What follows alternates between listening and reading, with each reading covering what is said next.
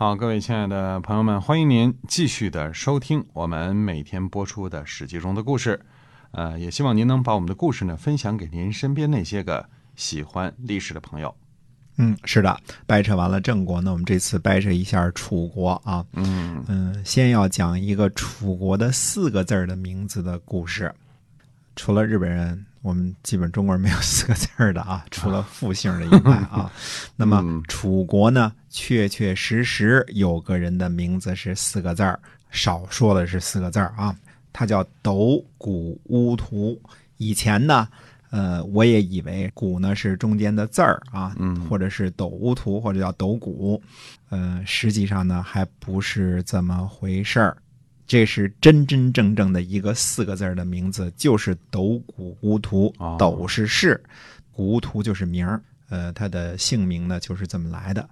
所以为什么会有一个四个字儿的名字呢？那我们这先得嗯、呃说一说楚国的族谱啊。楚国的国君若敖，呃，凡是看到楚国的国君那些个呢，都叫什么什么敖。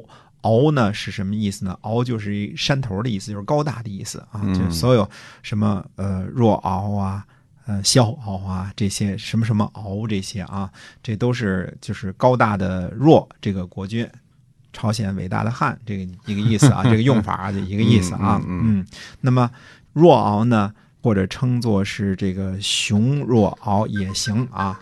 熊姓呢，实际上是楚国国君的这个姓氏啊，他这个熊。熊氏嗯。哎，儿子呢分茂继承君位，分茂呢传位给儿子萧敖，嗯。但是萧敖呢让叔叔熊彻给杀了，熊彻呢又写作熊通，因为什么呢？避讳汉武帝刘彻的字，呃哦，所以把这个熊彻呢写成熊通，就跟李世民这个后人都不许说“民”这个字儿了，就从唐朝那时候就说改成“人”了啊嗯那就这个意思。哎，不能说人民，只能说人人。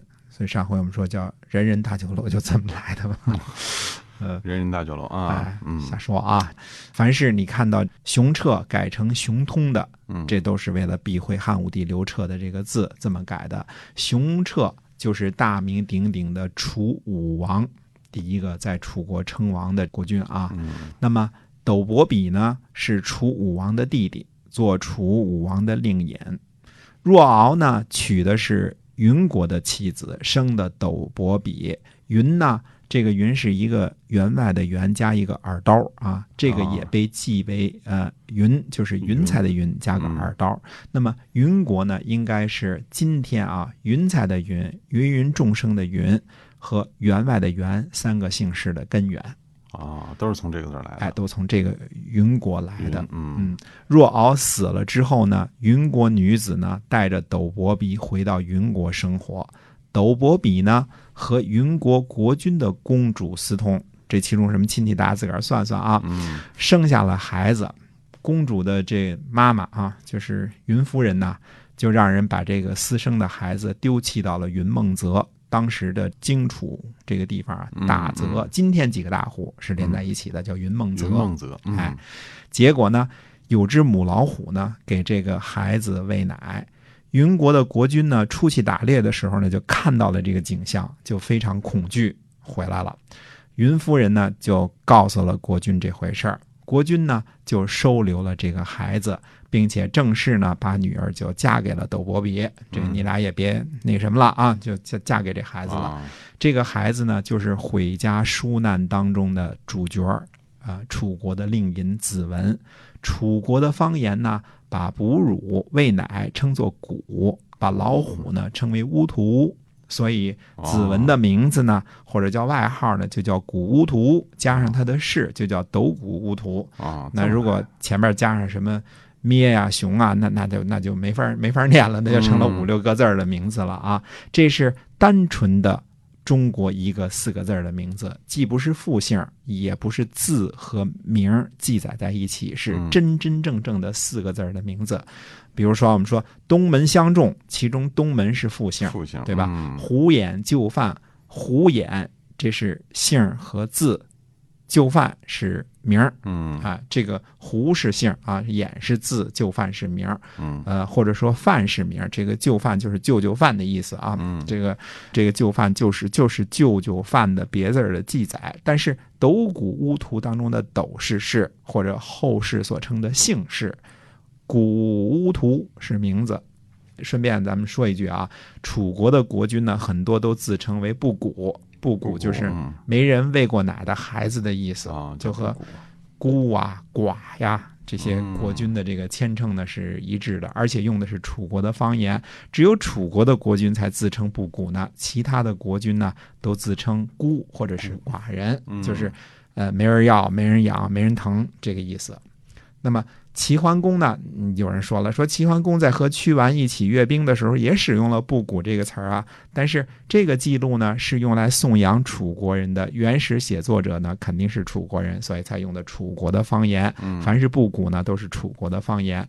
那么回到这个楚国的族谱上来，斗伯比是楚武王的弟弟，做的是楚武王的令尹。那么子元就是前文所说的蛊惑文王夫人那个在郑国这个遭遇空城计的那位啊，嗯是楚文王的弟弟，做的是楚文王的令尹。斗谷乌图呢是楚成王的叔叔辈儿的，做的是楚成王的令尹。后来呢传政给令尹子玉，子玉呢是楚成王的堂兄弟。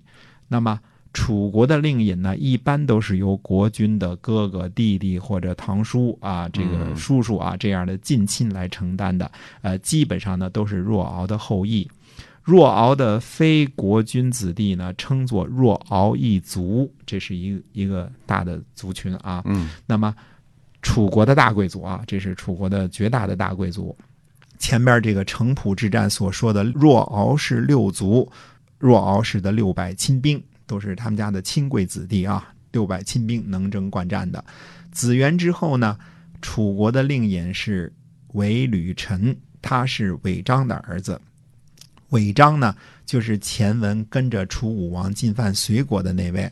那么《新唐书》当中呢，说他是分茂的儿子，应该是可信的。嗯韦氏，或者写成草字头下边一个繁体的远方的远，或者是写成草字头下边一个为人民服务的为，也是楚国公族当中的这个望族。嗯韦吕臣的儿子呢，就是前文祝贺斗谷乌图练兵的那位韦谷。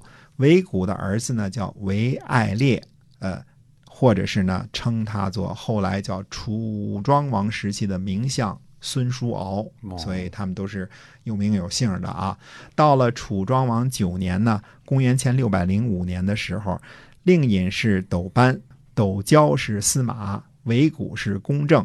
斗椒呢，就是城濮之战前请战的那位伯坟嗯啊。那么若敖氏一族啊，斗班呢是子文的儿子，很可能就是前文这个杀子元的那个，应该是跟那个不是同一个人，也可能是同一个人啊。嗯嗯呃，韦谷呢进谗言，结果呢导致斗班呢被杀。韦谷呢自己做了司马，斗椒呢做了令尹。斗椒厌恶韦谷，就不喜欢他啊，因为他使谗言嘛，对吧？嗯然后呢，就率领若敖氏之族呢，就把韦谷围困在了今天的这个辽阳，也就是今天的河南的南阳，把韦谷杀了。紧接着呢，斗椒又把军队呢开到了征野，征野大家熟悉，这个是今天的河南新野。新野什么地方大家更熟悉啊？先主练兵的地方啊，对吧？对，就准备进攻楚庄王。那么楚庄王呢，这时候就求和了，他要求什么呢？说送给楚文王、楚成王、楚穆王三代王的子孙为人质讲和。斗椒呢不答应，呃，最后呢，楚庄王也只能出兵嗯驻扎在这个漳水的东岸。公元前六百零五年的秋天七月呀，双方在搞虎，也就是今天的湖北襄阳这个地方啊，嗯当时叫皋湖，在这个地方呢开战了。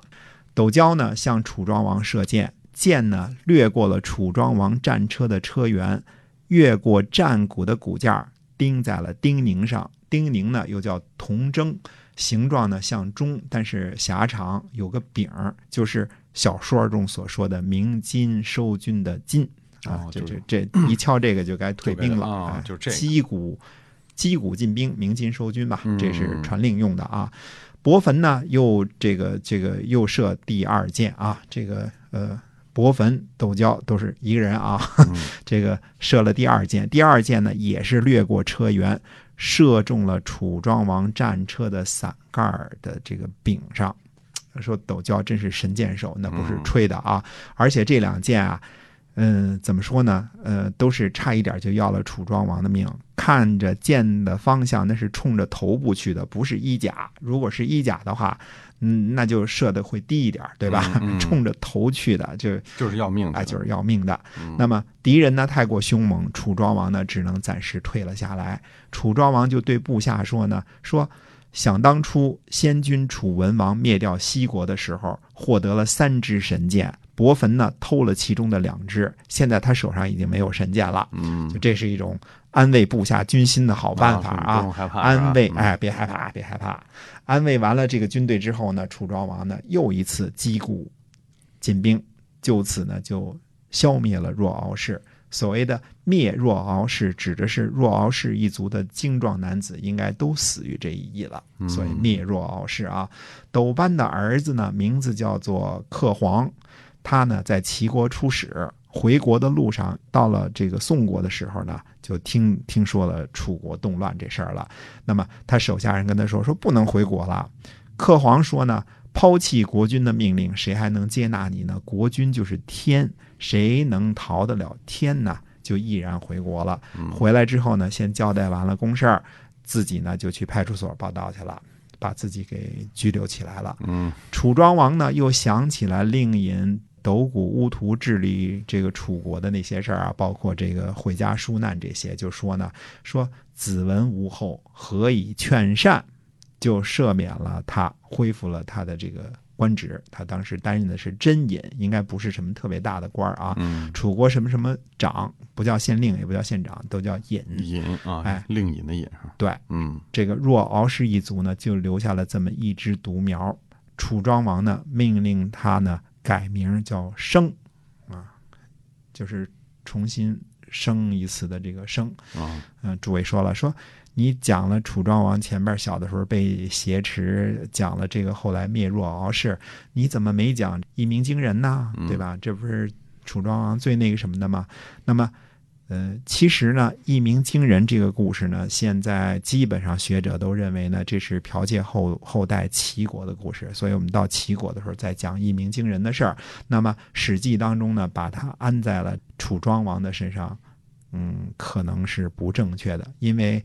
呃，《史记》当中呢，很多时候呢是采取了很多战国以后的人的写书的这个方式，就把它放上去了。那么你想象一下，楚庄王年小的时候、年幼的时候，刚继承君位的时候，呃，被他师傅就给劫持了。那他其实，呃，继位三年之后就一鸣惊人，又喝酒什么之类的，这事儿呃不太合常理。所以楚庄王讲到这儿，灭若敖氏一族，我们会接着往下讲，就把一鸣惊人这块儿就给省略下去了。呃，还是感谢您的收听，哎那我们下回接着再说，好的，我们下次再见。再见。